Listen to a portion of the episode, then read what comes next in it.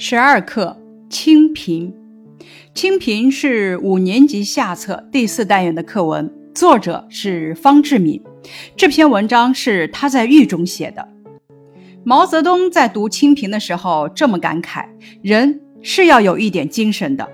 江泽民读《清贫》的时候指出，一个革命政党必须有一股浩然正气，这样全党才能具有强大的精神支持，才能充满活力。胡锦涛读《清贫》后批示：“我们纪念和学习方志敏同志，就要像他那样一身正气、清正廉洁，保持共产党人的政治本色和革命气节。”咱们来谈一谈《清贫》这篇课题的理解。清是清白清廉的意思，贫是贫穷朴素的意思。在汉语词典里的意思是清寒贫苦，出处与其卓父宁死清贫，冰湖剑。在文中的清贫呢，指的是贫困而有节操的意思。千秋青史永留红，百代难忘正学功。纵使血痕终化碧，一阳依旧万株风。这是郭沫若给方志敏写的一首诗，这首诗高度赞扬了他为了革命事业付出的艰苦努力，也写出了他的精神对后人的影响。诗中的益阳就是这位革命家的家乡。本课的题目《清贫》，也正是方志敏同志两袖清风、一身正气的人生写照。他的清贫。关键在清，清则廉，清则正，清则明。他之所以能够做到这样，正是因为有共产党人坚定的革命信念和坚持不苟、舍己为公的高尚革命情操。下面，咱们来看一下方志敏的生平简介。方志敏同志是伟大的无产阶级革命家、军事家，杰出的农民运动领袖。土地革命战争时期，赣东北和闽浙赣革命根据地的创建人，方志敏同志的一生是为民族的解放、人民的幸福、为共产主义事业英勇奋斗的一生。方志敏，一八九九年生，江西省益阳县人。一九二二年八月加入中国社会主义青年团，一九二四年三月加入中国共产党。一九二八年至一九三三年，领导起义的农民坚持游击战争，实行土地革命，建立红色政权，组建了中国工农红军第十军，创建了赣东北革命根据地。他把马克思主义普遍真理与赣东北实际相结合，创造了一整套建党、建军和建立红色政权的经验。一九三四年十一月初。方志敏率红军北上抗日，在皖南遭国民党重兵围追堵截，艰苦奋战，终因寡不敌众，于一九三五年一月被捕。在狱中，他写下了《我从事革命斗争的略述》《可爱的中国》《清贫》《狱中纪实》等重要文著。一九三五年八月六日，在南昌英勇就义，时年三十六岁。方志敏同志具有坚定正确的理想和信念，不论在什么样的情况下，都始终不渝，毫不动摇。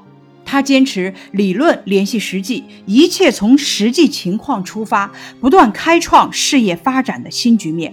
他始终保持旺盛的革命斗志，为了党和人民的利益，不屈不挠，英勇奋斗。他一身正气，清正廉洁，始终保持共产党人的政治本色和革命气节。方志敏同志的一生是短暂的，但是他的光辉业绩和崇高品德将永垂青史。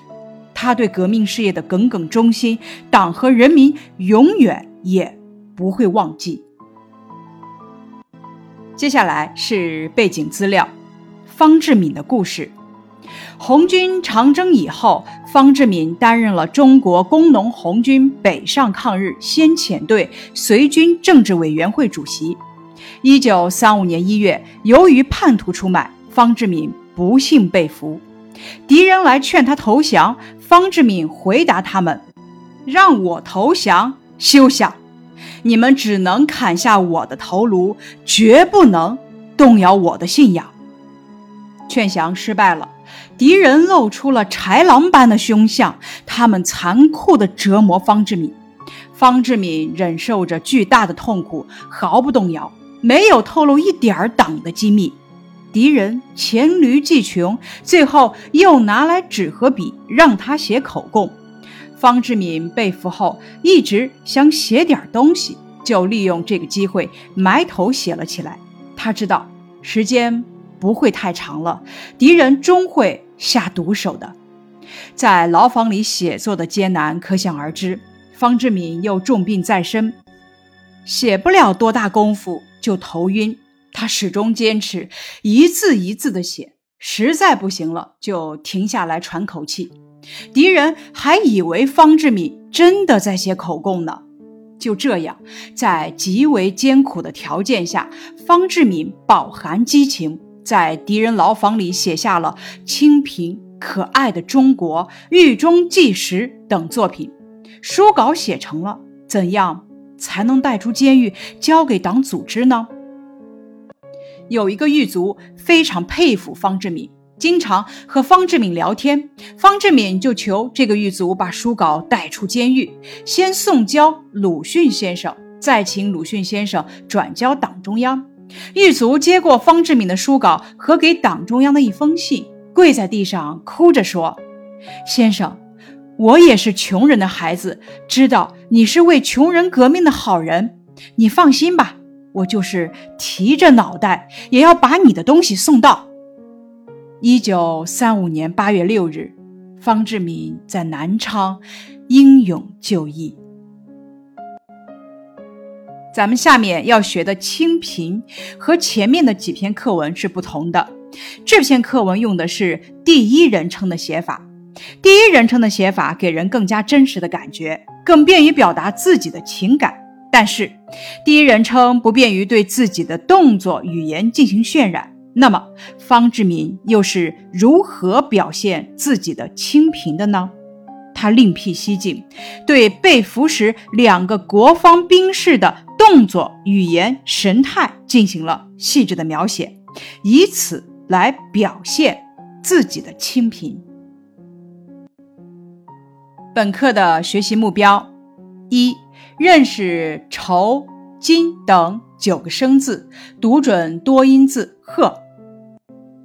二、本课的重点内容：运用抓住人物语言、动作、神态的描写的方法，体会人物心理的变化，感受方志敏以恪守清贫为美的高尚品格。最后一点。结合文章的重点语句，理解“清贫”这个词语的丰富内涵。接下来，咱们开始学习本课的会认字。筹字义指谋划、筹措，组词有筹集、统筹。矜字义指慎重、拘谨，组词有矜持。俘字义指打仗时捉住敌人。组词有被俘、俘虏。镯字义指套在腕子上的环形装饰品。组词有手镯、玉镯。吓字义恫吓、恐吓。组词有威吓、恫吓。裆字义指裤裆，两裤腿相连的地方。组词有裤裆、直裆。企字义指希望、盼望。组词有企图、企盼，彼字义指他、对方的意思。组词有彼此。褂字义指上身的衣服。组词有马褂、褂子。物字义指四面高、中间洼下的地方。组词有花雾、山雾。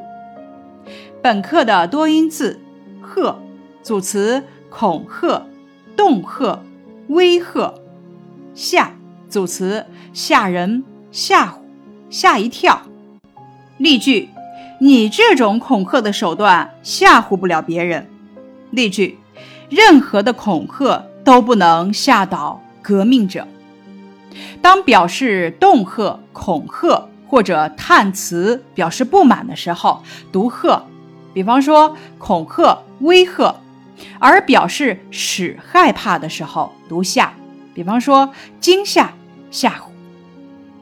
本课的近义词：奢侈，近义词奢华；耻冷，近义词耻笑；企望，近义词渴望；清贫，近义词清苦；朴素，近义词节俭或者素净、朴实；姿势，近义词姿态。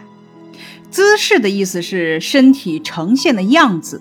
姿态有两种意思，第一种意思呢，指的是姿势样；第二种意思指的是态度气度。不同之处在于呢，姿势指的是身体或者身体某个部分表现出来的样子，只用于人；而姿态呢，指的是身体表现出来的样子时，可用于人，也可用于动植物等其他事物，还可以表示态度。气度适用范围呢比较广。例句：同学们个个准备以全新的姿态迎接新学期的到来。错误的写字姿势对我们的身体会造成一定伤害。失望近义词绝望，这两个词语的相同点都是没有希望的意思。不同点，失望着重指的是希望落空，而绝望呢，着重指不再抱任何希望，语义比失望程度有深一些。例句：在比赛中，姐姐没有获奖，可是他并不感到失望。例句：在风雨交加的夜晚，寒号鸟绝望地嚎叫着。舍己为公，近义词舍己为人。本课的反义词：奢侈，反义词节俭；清贫，反义词富有；朴素，反义词奢侈或者华丽、浮夸。当朴素表示生活节约、不奢侈的时候，与奢侈呢构成的是反义关系。例句：爷爷一辈子过着朴素的生活。当朴素表示颜色、式样等。不浓艳、不华丽的时候，与华丽呢就构成的是反义关系。例句：他的穿着朴素大方。当朴素表示朴实、不浮夸、不虚假的时候呢，与浮夸构成的就是反义关系。例句：这篇文章语言朴素真诚，是一篇难得的佳作。舍己为公，反义词自私自利。本课的词语解释：朴素指生活节约，不奢侈。例句：奶奶一直过着朴素的生活。表示朴素生活的词语还有粗茶淡饭、节衣缩食、食淡衣粗等等。清贫指贫穷，在旧时多形容读书人。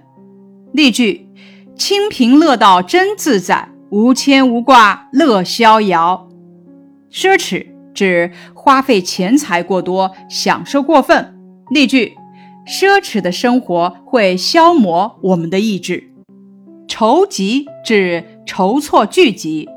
例句：为了筹集这批赈灾物资，他忙活了大半天。矜持不苟指庄重认真而不随便。例句。在工作中，姐姐矜持不苟的态度赢得了领导和同事们的信任。舍己为公，指为了公共的利益而牺牲个人的利益。例句：他这种舍己为公的行为非常值得我们大家学习。积蓄指积存的钱。例句：爷爷把他的全部积蓄都给了叔叔，让叔叔开办工厂。意外之财指的是意料之外的钱财。例句：妈妈对哥哥说：“要努力工作，不要奢望意外之财。”激怒指刺激，使发怒。例句：这群野狗的表现激怒了狮王，狮王向他们发起了攻击。表示生气的词语还有“怒发冲冠”“火冒三丈”“怒不可遏”“大发雷霆”等等。热望指热切的希望。例句：我们相信中国的体育健儿们不会辜负全国人民的热望，一定会在本届奥运会中取得优异的成绩。